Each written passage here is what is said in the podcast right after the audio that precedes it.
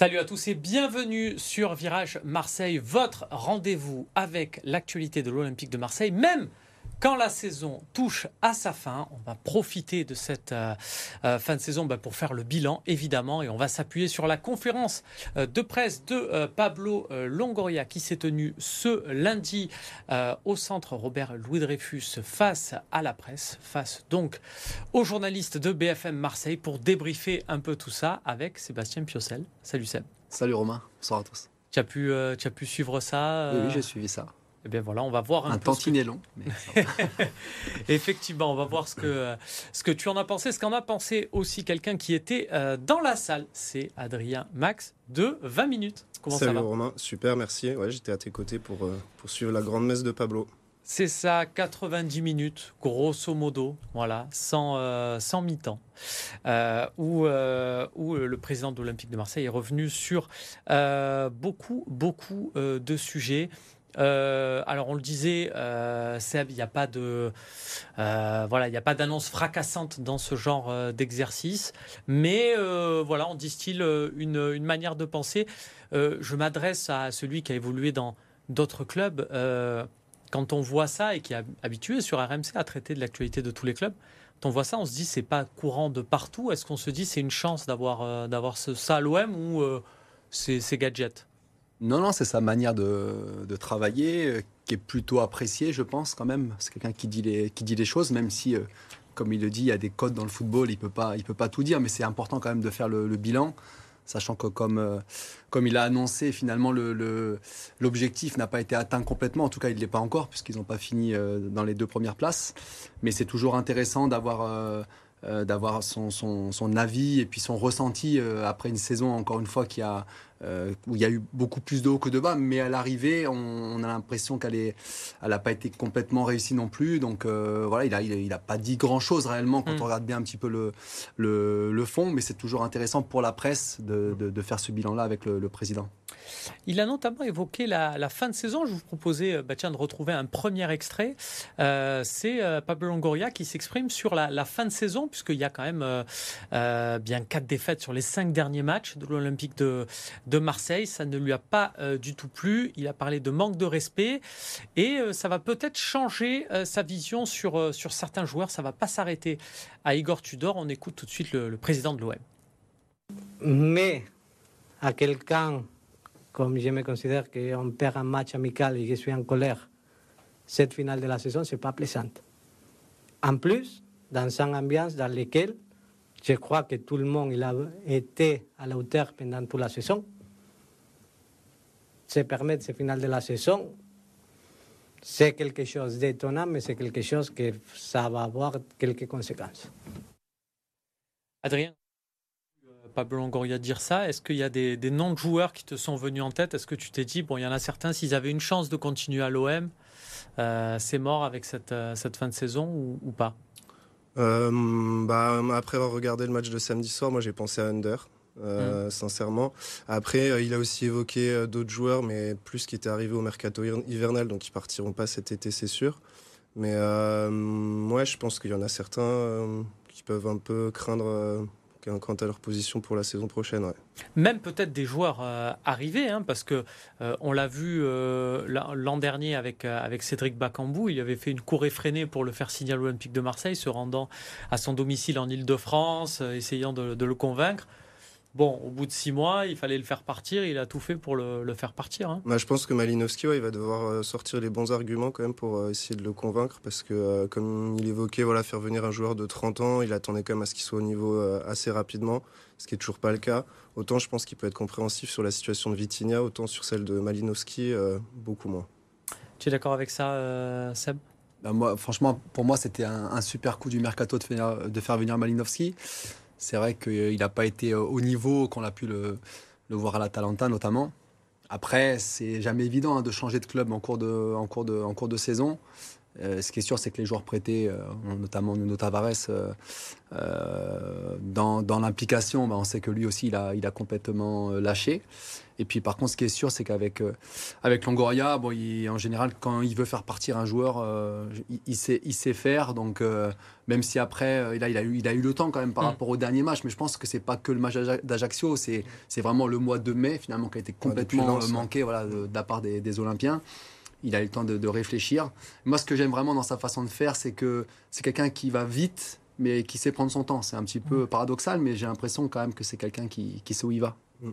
Est-ce que, euh, voilà, par rapport aux joueurs, il y en a un, on a bien compris que lui, par contre, il ne voulait pas qu'il parte, c'est Alexis Sanchez. Il a été interrogé à plusieurs reprises euh, euh, sur le sujet, Adrien. Et, Avec une petite info, celle qu'il lui a proposé un salaire supérieur à celui, celui de cette saison. Voilà, il a dit que ça aurait été une insulte de lui proposer le même salaire que ce que lui ont proposé euh, cette saison au vu de son implication. 18 buts, hein, je rappelle, et, trois passes décisives, Alexis Sanchez sur la, sur la saison. Il y a une phrase, euh, bah, peut-être Seb que tu l'as entendue dans, dans, les clubs où, tu es passé, euh, c'est une phrase connue dans le football, on dit quand on a un attaquant qui marque des buts, on le garde. pour toi, Alexis Sanchez, il n'y a pas de question à se poser, il faut faut l'augmenter. Il n'y a, pas de. Ah oui, mais au-delà des statistiques, c'est mm. l'impact qu'il a sur le terrain et je suppose aussi en dehors c'est un grand professionnel. Dès l'instant où tu as un attaquant comme ça ou un joueur comme ça qui montre l'exemple, sachant qu'il a joué dans les, plus grands clubs européens et qui fait le taf, tu fais tout pour le, garder. Ouais, et puis euh, surtout, il a beaucoup parlé de rigueur, que ce soit euh, celle insufflée par Igor Tudor dans son management, etc., mais aussi d'un point de vue économique. Et je pense que euh, Alexis Sanchez, bah voilà, au niveau de la rigueur de travail, de l'implication, etc., bah, il est tout simplement exemplaire. Donc en fait, il coche toutes les cases de ce que veut Pablo Longoria. Le président de l'Olympique de Marseille a évidemment évoqué le, dossier du, nouveau coach. Euh, avec des, petits tacles hein, pour, euh, pour Tudor. Euh, nouveau coach, va falloir qu'il fasse des, résultats au stade Vélodrome. On a besoin de ça. On fait guichet fermé, on perd beaucoup trop de points. Enfin, il y a, pas mal de, de scuds qui sont partis. tu l'as compris comme ça, toi aussi, Seb, quand il a, il a évoqué un peu, il a dressé ce profil-là. Bon notre ami croate a eu des, les oreilles qui sifflent. Oui, alors après, globalement, euh, même si euh, dans le management, il y, a des, choses à redire certainement sur Igor Tudor, sur l'année ou sur beaucoup de matchs, moi, ça faisait longtemps que je n'avais pas pris autant de plaisir par moment avec une vraie identité de jeu. Et je pense que ça, ils veulent garder. Je pense euh, par rapport au nouveau profil du, coach, euh, il a parlé de verticalité, de vitesse, mm. ce qui peut enflammer le, vélodrome. Mm. Malheureusement, il n'y a, pas eu, a pas eu les résultats escomptés à domicile. C'est de ça dont il parlait. Mais je pense que sur le, profil du nouvel entraîneur, il va, il, va ressembler en tout cas euh, à Igor Tudor. je ne sais pas s'il en a parlé là, mais il en avait déjà parlé sur l'aspect tactique aussi. Mm. Qu'Igor Tudor était souvent renfermé sur le même système et aussi sur la même animation. Il aimerait peut-être aussi avoir un entraîneur qui est capable aussi de répondre des fois à ce que propose aussi l'adversaire, notamment en cours de match. Souvent, il n'a pas, pas réussi en cours de saison. C'est vrai que voilà, Igor Tudor, c'était un choix. Alors, il y a un cheminement. Il y a eu Sampaoli qui avait apporté une identité de jeu. Igor Tudor qui était sur quelque chose de fondamentalement différent, mais les dirigeants le vendaient comme plus, euh, plus adapté à la Ligue 1. Là, on reste, risque de rester dans ce profil-là d'entraîneur adapté à, la Ligue 1, donc avec un jeu plus de, transition, même si euh, euh, le président de l'OM a parlé de qu'il voulait un football un peu euh, rock and roll, pimenté. Ça te, ça te parle, ça? Tu te dis, c'est possible? Bah En fait, le truc, c'est que cette année, on a eu cette verticalité, on a eu beaucoup de courses, mais en fait, il y a eu quand même pas mal de manques au niveau de l'animation offensive, et ça aussi, l'a souligné Longoria. Euh, et Tudor en avait déjà parlé sur euh, le manque de réalisme euh, des trois devant. Donc je pense qu'il y a la philosophie de jeu, mais il y a aussi les joueurs qu'il faudra cibler aussi pour bah, faire vibrer le, vélodrome parce que tu peux jouer avec autant de verticalité, autant de courses. À la fin, il faut aussi quand même être précis dans le dernier geste. Et mis à part Alexis Sanchez, qui a effectivement réalisé une bonne saison d'un point de vue offensif, les autres, Enfin, il y a, ils étaient clairement en dessous de, de, ce qu'il fallait faire. Quoi. Mais même dans le positionnement des joueurs, c'est vrai, je parlais d'aspect tactique. Il a, voulu, il a toujours voulu garder ses deux numéros 10, on va dire, derrière l'attaquant. Après, bon, euh, avec pas mal de mouvements. Mais c'est vrai que par moment, il faut aussi s'adapter aux joueurs que tu as dans ton effectif. Par moment, ça aurait été plutôt intéressant d'en avoir qu'un seul, par exemple, qui soit beaucoup plus proche de Sanchez. Et puis, on a beaucoup parlé aussi des latéraux en début de saison, avec notamment beaucoup de passes D de, de la part de Klaus Tavares. Mais ça, ça s'est rapidement éteint, je trouve aussi. Il y avait quelque chose à, travailler là-dessus.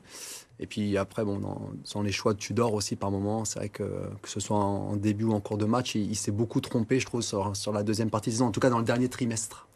Pour être complet sur le dossier du, nouveau coach, je vais vous proposer un deuxième extrait d'écouter le président de l'Olympique de Marseille, Pablo euh, Longoria, qui évoque des contacts avec plusieurs techniciens pour la, pour la saison prochaine. Il y a des contacts, euh, oui, c'est normal, sinon ça serait une responsabilité de notre, euh, de notre côté. Ce que c'est important spécialement, c'est de bien établir les profils du coach et de bien connaître les coachs pour euh, pouvoir bien ouvrir un cercle qui soit le plus, comment dire, euh, avec la plus de réussite possible euh, dans ce club. Avec une petite punchline après concernant le, alors qui a fait le bonheur évidemment des réseaux sociaux dès, sa, dès sa publication, il faudra que l'entraîneur parle français d'ici la, fin de saison, qu'au bout d'un an, il se soit mis à parler le, le français. Euh, parce qu'aussi, euh, on en discutait avec, avec Adrien juste avant l'émission, euh, parce qu'aussi c'est peut-être le témoin d'une volonté d'intégration, non, Sébastien? Donc ça veut dire que c'est pas un français déjà, ou alors qu'il parle pas bien le français. non, mais c'est bon, important, forcément, que comme il l'a dit, bon, le football est universel, mm. ça aussi c'est une, une, phrase un peu bateau. Mais n'empêche, pour faire passer tes messages, quand tu es le coach principal, c'est toujours mieux de pouvoir parler avec tes, avec tes joueurs. Je pense que quand tu es là, que tu, euh, que tu parles de ton public, que tu à un moment donné, c'est vrai qu'il faut que ça se concrétise aussi en prenant des cours, en essayant quand même de, de, même si tu peux avoir forcément un interprète euh, si tu n'es pas sûr. Hein, je, ça c'est, euh, on se rappelle de Dunay Emery à mm. Paris où il était plutôt moqué parce qu'on avait, on avait du mal à le, à le comprendre, mais c'est vrai que c'est, c'est, c'est hyper important. Et, et, je crois que pour revenir un petit peu au profil, je, le vois bien aller chercher un, un, coach dans le championnat italien. On a parlé un peu de Marcelino parce qu'il est, mm. il est proche de lui. Et voilà, ça va être un, coach qui va, se, euh, qui va être dans la lignée, je pense, de Tudor, en tout cas, dans cette envie d'aller de l'avant euh, rapidement.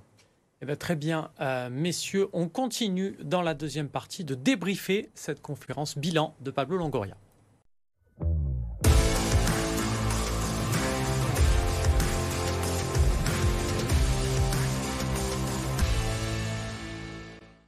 De retour sur le plateau de Virage Marseille à l'issue de cette saison 2022-2023 avec Sébastien Procel, avec Adrien Max de 20 minutes. On débriefe la conférence de presse bilan de Pablo euh, Longoria, un exercice euh, que le président de l'OM instaure euh, chaque année. Il le dit à chaque fois sans limite de temps. Vous pouvez poser toutes les questions que vous voulez. Il y en a eu beaucoup. Et donc, on, était dans la première partie sur le dossier du, du coach. Est-ce que, voilà, pour sortir un peu de cette conférence de, presse, mais coller à l'actualité, Sébastien, est-ce qu'il y a un, profil, un nom qui te fait rêver de coach? Enfin, me faire rêver. Euh, je ne vais, je vais, pas dire, euh, je vais pas dire Zidane parce que je sais que c'est inaccessible et qu'il viendra pas. Mais euh, ouais, éventuellement Marcelino, moi j'aime bien, j'aime mm. bien ce qu'il a proposé en Espagne. Après, il y a, alors là, on serait vraiment quasiment dans du copier-coller parce que ça a été mon coéquipier en Italie, Ivan Juric, qui était au Hellas Vérone, qui était au Torino cette année, et qui pour le coup lui aussi joue, joue dans ce système-là, mais, mais avec, avec plus de subtilité, je pense aussi. Euh, après, l'OM, ça attire. Hein. Je pense qu'il a mm. dû recevoir une tonne de, une tonne de CV. Mais euh, on n'est pas à l'abri d'une surprise avec Longoria, un, nom qui va sortir du, chapeau. Parle-nous, tiens, de, ces deux techniciens. Euh, bah, Juric, d'abord, tu nous dis ton, ton ancien coéquipier. c'était au Kievo Non, c'était à, à Croton avec, avec Gasperini, justement, parce que ça part un petit peu de là, hein, ce, mm. système-là en 3-4-3 où euh, ou en 3-4-2-1. Donc euh, Ivan après est parti au Genoa, donc mhm. euh, il a suivi comme joueur. Après est devenu entraîneur aussi du Genoa. Il a fait un gros travail au Hellas Vérone. Et toi, dans le début de ce système, tu étais le, rongier de, de Croton je faisais partie des, ouais, je faisais partie des deux, voilà. Donc souvent avec le, pied inversé. Donc c'est là où j'ai connu, parce que bon, ce système-là, il date pas d'aujourd'hui, mais mhm dans l'animation avec, euh, avec Gasperini, il y avait aussi Abdoulaye Konko qui, euh, qui est marseillais, donc qui joue ensuite à la, à la Lazio. Et, qui jouait dans, lui dans, dans, le couloir. Et Ivan, lui, Juric jouait dans le couloir gauche, donc un mm. petit peu le Nuno Tavares de, de, de l'OM. Donc c'est quelqu'un qui réussit. Il, a fait, il fait une bonne saison avec le Torino, il finit 9 il me semble. Mm. il a cette patte-là. Il a cette, il a, avec le il a cette rigueur, mais alors, ça fait un moment je ne l'ai pas vu, mais je pense que, je pense que quand tu es entraîneur, tu peux te faire respecter sans être autant autoritaire. Hmm. C'est-à-dire qu'à un moment donné, dans le management, il y a aussi beaucoup de choses, je pense, qu'on déplut à, à, Pablo Longoria. alors, il ne le dit pas trop parce qu'il était derrière son entraîneur. Oui, je il parle des niveaux d'autorité dans le club, et ça, je pense que c'est important, c'est logique. L'entraîneur, euh, bah, c'est le numéro un, il y a une hiérarchie, il n'y a pas de souci, mais je pense que dans le management, ça veut dire qu'on serait obligé d'être comme ça pour, hmm. pour réussir, ce qui est faux. Alors là, je vais, je vais un peu loin. Carlo Ancelotti, par exemple, même si c'est un top coach, on, voit quand même qu'il est assez proche de ses joueurs. C'est, pas pour mm. autant que tu vas pas avoir le, tu vas, tu vas pas avoir le, la main mise sur, ton, sur tes joueurs. Donc c'est vrai que je pense qu'il faut qu'il trouve un petit peu entre les deux. Et puis, euh, et puis à Marseille, euh, c'est bouillant. Mm. Donc tu as aussi envie d'avoir un entraîneur aussi qui est capable d'aller, euh, d'aller vers, son public, ce que, ce que n'a pas mm. donné non plus Tudor. il faut trouver franchement le, juste milieu. Et des coachs, bon, il y en a. Et, mais, et ensuite Marcelino. Euh, ben, L'Espagne aussi, euh, c'est rigoureux, mais l'Espagne aussi, c'est pareil, c'est euh, un jeu offensif, il a, il a plutôt bien réussi là où il est passé, mais, et c'est quelqu'un qui est proche de Longoria. Après, des, après, je sais pas si, Mais vous tu, savez. Tu as parlé, tu as parlé de, de, de Gasperini aussi, donc que tu as que tu as connu, euh, qui est l'architecte, hein, mm. euh, je le rappelle, de, de l'Atalanta Bergame, qui s'est affirmé comme un comme un des grands euh, de Serie A, que ce soit dans le championnat d'Italie, mais aussi dans les résultats en, en Ligue des Champions. Gasperini, qu'on annonce sur le départ de l'Atalanta Bergame. Est-ce que ça pourrait être une piste. On, le dit aussi très exigeant et puis on le dit euh, voilà humainement compliqué. Toi qui l'as connu euh, de bien plus près que nous, qu'est-ce que qu'est-ce que tu en penses? Ça pourrait coller avec l'OM hmm, Pas trop. Non non pas trop. Enfin. c'est un super coach, hein, franchement, hmm. euh, là-dessus. il, il, est arrivé de la Primavera de la Juve, donc très, très facile pour lui avec les jeunes. plus compliqué avec les, les joueurs un petit peu d'expérience, mmh. au fort caractère. D'ailleurs, on l'a vu, le, seul club où il a été à l'Inter de Milan, mmh. euh, ça, a pas duré ça, a été, hein. ça a été un peu compliqué.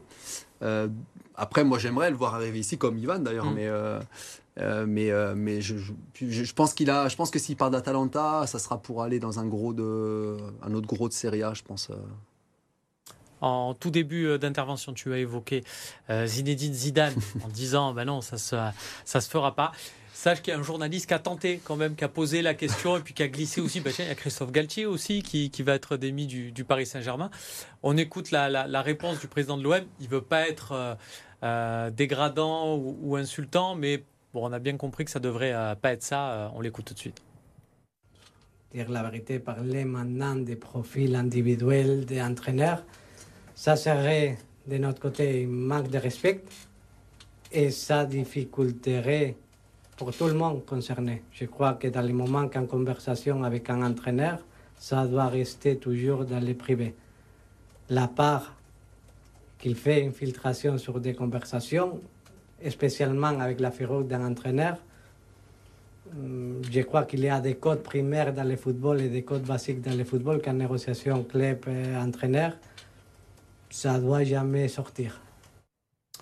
On le voyait euh, s'afficher à l'écran hein, avant. Une des pistes aussi euh, proposées, c'est Marcelo Gallardo. Est-ce que ça te fait euh, rêver? Est-ce que ça te fait envie? Est-ce que voilà, parmi tous les noms là qui circulent, il y en a un qui retient ton attention? Gallardo, moi j'aimais, enfin voilà, j'aimais beaucoup Monaco, le Monaco des années 2000. Donc mm. il y a ce petit côté là, voilà, qui, me plaît. Après, je, ne sais pas trop ce qu'il a fait du côté de River Plate. Je sais, enfin, je, je, peux pas trop me, positionner de ce point de vue-là. Après, par contre, l'option euh, euh, Fonseca de Lille, euh, qui aussi revient assez souvent, moi je mhm. trouvais ça une bonne idée parce qu'il y a la connaissance de la Ligue 1, il y a la maîtrise de la langue française, il y a la capacité à lancer des jeunes joueurs, à faire confiance aux jeunes. Enfin voilà, il y a plusieurs, il y a plusieurs aspects dans, dans sa façon d'entraîner, moi qui, qui, me plaît et qui me fait dire que ça pourrait coller avec, avec l'OM un milieu de terrain très joueur aussi. Euh, euh bah, je sais que tu commandes beaucoup euh, la Ligue 1 pour, pour RMC. Paulo Fonseca. C'est l'idée de Daniel Riolo, ça. c'est vrai aussi. il avait lancé. Non, c'est vrai que c'est plutôt une bonne idée parce que pour le coup. bon, il, parle souvent lui d'ambition de, à Lille, hmm. donc on ne sait pas trop où vont les hmm. Lillois. Ça fera déjà un an qu'il est là. Beaucoup, beaucoup de. une facilité à amener le ballon dans la surface mm. adverse. Après, bon, les Lillois ont manqué aussi beaucoup d'occasions, beaucoup mais c'est vrai que ça pourrait être, ça pourrait être une, bonne, une bonne idée. Ben, au milieu de terrain, pour, pour expliquer, au milieu de terrain, un André Gomez, un Benjamin André, euh, ce sont des joueurs qu'on pourrait mettre dans un système comme celui de Tudor et les faire beaucoup courir, comme Rongier et Vertou. Mais là, on les voit beaucoup plus utiliser le ballon, se servir de leur technique de passe courte. Et on voit une toute autre utilisation de ces joueurs. concrètement, avec Paulo Fonseca, Vertou et Rongier pourraient être totalement d'autres joueurs. Je parle à un ancien milieu défensif. Bon, après, Valentin, on sait qu'il est capable de s'adapter à tous les postes ou à toutes les animations. Là-dessus, on l'a bien compris depuis 2-3 ans. Donc, euh, ouais, après, c'est pas c'est pas qu'une notion de plaisir parce que je pense que quand tu gagnes des matchs, même s'il y a beaucoup de beaucoup d'efforts à faire, bah, tu es, satisfait de gagner, donc tu, tu encaisses plus, euh, plus facilement. Mais c'est vrai que dans cette, dans cette animation-là, les, euh, les départs de derrière, il y avait en, termes de, en termes de, de, cheminement de passe, c'était hyper intéressant. C'était assez huilé quand même, Lille. On les a vus. Euh, comme j'ai dit, c'est une équipe qui, justement, par rapport aussi à l'âge, à, un moment donné, des joueurs, parce qu'il y a eu pas mal de blessés, il a lancé quelques, mm. quelques jeunes ils se sont fait avoir, souvent rattrapés, mmh. ils n'ont pas mmh. réussi à tuer les matchs. Mais bon, ça, c'est des choses à, c'est des choses à rectifier. Mais euh, voilà, on sent quand même quelqu'un qui, euh, qui maîtrise son sujet. On parlait d'identité de jeu. Je pense que lui, en quelques mois, il a réussi à, à, faire ce qu'il fallait à Lille. Donc, euh, ouais, plutôt une, bonne idée. Il, est capable de s'adapter, un, peu à la différence de Tudor, qui reste vraiment sur ah ses principes. Fonseca, j'ai l'impression qu'il y a quand même plus une forme d'adaptabilité. Euh, concernant l'effectif, c'est une autre des annonces, euh, des petits chiffres des fois qu'il faut prendre dans les, dans les conférences comme ça euh, pour en faire une règle. Pablo Longoria a évoqué un renouvellement d'effectifs de 40 à 50% mmh. Est-ce que c'est un chiffre qui fait peur où on se dit bah, finalement ça veut dire 9-10 joueurs sur... Euh, bah, on connaît son appétence pour le mercato donc euh, il faut bien qu'il s'amuse aussi Pablo. Donc euh, moi je, je, comprends un peu sa, je comprends un peu sa stratégie d'autant plus avec ses changements d'entraîneur en fait. Euh, l'année dernière, bon, il y a eu changement d'entraîneur et de philosophie, donc il y a eu besoin d'un mercato important. Là, je pense que la philosophie, elle changera quand même un peu moins, mais il y aura quand même un nouvel entraîneur et je pense que ça va aussi beaucoup déterminer euh, le futur mercato. Euh, moi, ça me fait pas si peur que ça. et je pense que voilà, on a souvent parlé de la pression à l'OM, Valentin Rongier en parlait, etc. Je pense qu'il y, a un besoin de, de renouveler l'effectif. effectivement, ouais. Euh, Sébastien, toi, tu as connu un club où il y avait euh, plus de 50% de, de, de changements. Ah, euh. tu parles de, dernier club Non, mais après, après, il faut faire la différence entre 50% de l'effectif et 50% des titulaires aussi. Mm. Mm. Donc, si c'est aussi pour ramener d'autres joueurs, alors bien sûr qu'en général, quand tu fais venir des joueurs, en l'occurrence, c'est pour qu'ils te ramènent un, un plus. Mais comme tu disais, dès l'instant où tu changes d'entraîneur, même si euh, il souhaite que la philosophie reste à peu près la même, mm. euh, notamment dans, dans, euh, dans, dans l'engagement, dans les courses à haute intensité, bon, bah c'est plus facile de le faire avec un nouvel entraîneur. Donc, il faudra qu'il mette. Par contre, il faudrait que ça se fasse assez tôt, parce que là aussi, avec le tour préliminaire, s'il y a du changement, ça va reprendre un peu plus tôt. Donc, il faut quand même avoir le temps de, de travailler et aussi d'être déjà prêt pour, les, pour ces premiers matchs qui vont arriver vite les premiers matchs qui vont arriver vite, effectivement, Adrien, puisque euh, en étant troisième euh, de Ligue 1, l'Olympique de Marseille va disputer le troisième tour euh, préliminaire de qualification pour la Ligue des Champions, puis un barrage. Mmh. On en sait un peu plus. L'OM sera tête de série. On a beaucoup parlé de tout ça. On voit certains adversaires qui, qui s'affichent, notamment le Baka Topola euh, qui est euh, actuellement euh, deuxième du championnat serbe. Voilà, je vous dis tout. Le Panathinaikos, Dinepo Petrovsk, évidemment, qui s'est fait connaître ces dernières saisons sur la scène européenne. ça, c'est les clubs non tête de série. Est-ce qu'il y a un adversaire là-dedans qui te fait peur ou au contraire un très bon tirage? Euh, bah, c'est de manière générale un assez bon euh, tirage. Après, il y a le Panathinaikos qui, enfin voilà, les ambiances mm. en Grèce, c'est toujours chaud. Euh, c'est plutôt un assez bon tirage et d'autant plus que si on passe en barrage, après, je crois qu'on évite le PSV qui est aussi tête de série. Donc, pour l'instant, sur le papier, ça semble plutôt clément. Eh bien, très bien. On se retrouvera bien évidemment avec euh, Virage Marseille pour analyser ces matchs-là dès le début euh, du mois d'août. En attendant, merci euh, de nous avoir suivis et donc à très vite sur BFM Marseille pour la suite de l'actualité de l'Olympique de Marseille.